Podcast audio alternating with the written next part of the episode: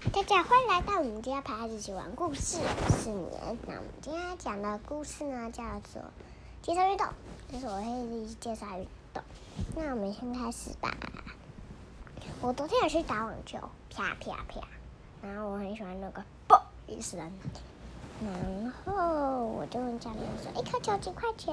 我说：“这是最后了，在捡球的时候。”然后呢，教练就说三十，然后我妈就说：“三 十那么一颗球那么贵呀、然后我就说我可以拿一颗嘛，他就说可以呀、他就给我，他就说两颗没关系，我就说好啊，我就说没关系一颗，那个好啊是我讲错了，然后呢我就拿回家，那还有戴资颖姐姐就是什么打羽球，嗯。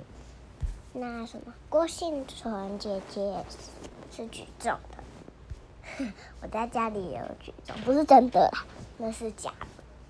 但是我觉得好重啊，我就把它举起来。但不是椅子哦，椅子我就要垮掉了。